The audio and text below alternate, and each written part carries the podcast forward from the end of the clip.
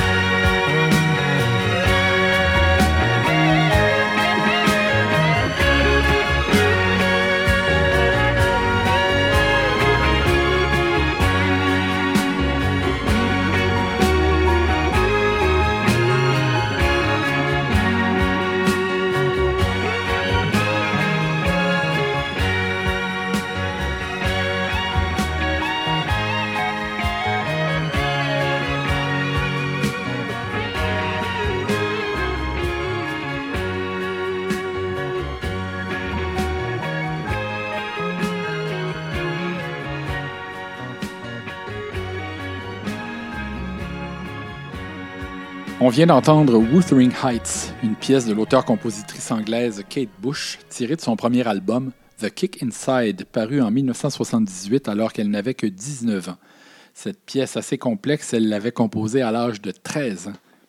Juste avant, vous aurez reconnu le Genesis de la belle époque du quintet progressif avec Watcher of the Skies, tiré de Foxtrot, leur quatrième album sorti en 1972. La pièce qui a suivi celle de Firefly Burning qui ouvrait l'émission s'intitule Autograph d'un autre groupe britannique contemporain, Siddhartha, considéré par certains comme un héritier de l'école de Canterbury des années 1970. La pièce est tirée de leur troisième album intitulé Sound Mirror, paru en 2014.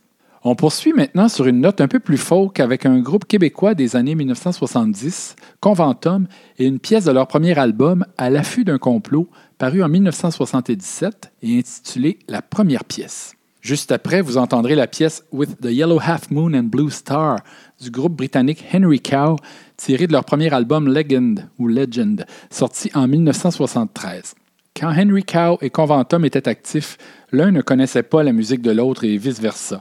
Henry Cow ne jouait pas à la radio québécoise et la notoriété de Conventum ne dépassait probablement pas les frontières du Québec. Au tournant des années 80, le batteur d'Henry Cow, Chris Cutler, a voulu fédérer les musiciens européens indépendants des courants marginaux du rock progressif et d'avant-garde. Il a ainsi fondé le festival Rock in Opposition et l'étiquette Recommended Records qui existe encore de nos jours.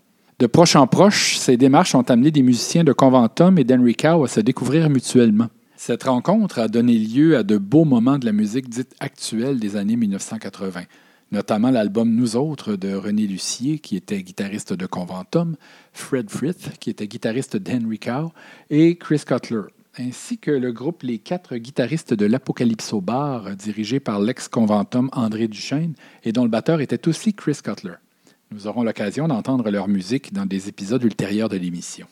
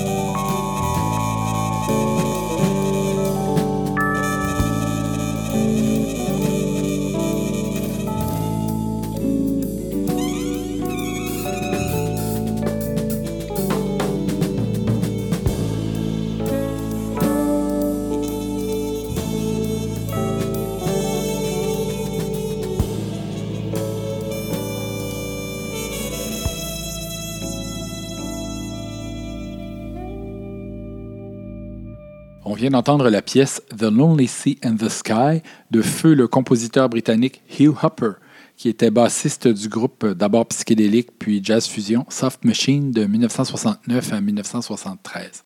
La pièce est tirée de son deuxième album solo, Opportunity Box, paru en 1977. Auparavant, on a écouté deux pièces enchaînées du groupe New Jazz anglais Cinematic Orchestra, Prelude et As the Stars Fall, tiré de leur album Motion, sorti en 1999. On passe maintenant à un segment qui commence sur une note jazzée avec la géniale auteure, compositrice, chanteuse et bassiste américaine Esperanza Spalding. On écoute sa pièce intitulée Judas, tirée de son cinquième album Emily's D Plus Evolution, paru en 2016.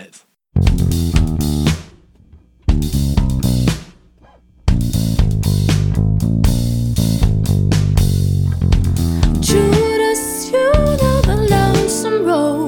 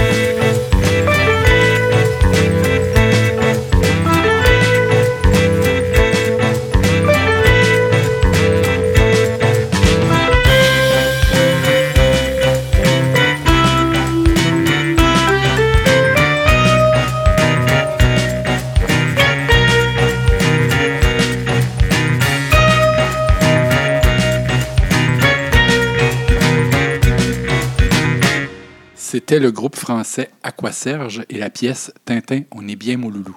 La pièce est tirée de leur troisième album, Laisse ça être, paru en 2017. Juste avant, on a entendu le groupe franco-anglais Gong qui interprétait I Never Glid Before, tiré du deuxième volet de leur célèbre trilogie du début des années 1970, Angel's Egg, paru en 1973. Je vous préviens, vous n'avez pas fini d'entendre Gong sous l'une ou l'autre de ses multiples incarnations dans cette émission. Avant Gong, c'était l'incroyable virtuose californien de la basse électrique Steven Bruner, alias Thundercat, qui interprétait Fleer Ultra, tiré de son premier album intitulé The Golden Age of Apocalypse, sorti en 2011. Tout de suite avant Thundercat, on a écouté un de mes groupes fétiches, Hatfield and the North, quintessence de l'école de Canterbury, qui nous interprétait Underdub, composition de leur guitariste Phil Miller tiré de leur chef-d'œuvre The Rotters Club, paru en 1975. On poursuit maintenant avec quatre pièces où le vibraphone, le glockenspiel ou le xylophone occupent une place importante. La séquence commence avec Stereolab, ce groupe pop anglo-français aux influences cosmiques, post-rock et lounge qui a fait les beaux jours des années 90 et 2000, et la pièce Blips, Drips and Strips, tirée de leur album Cobra and Faces Group Played Voltage in the Milky Nights de 1999.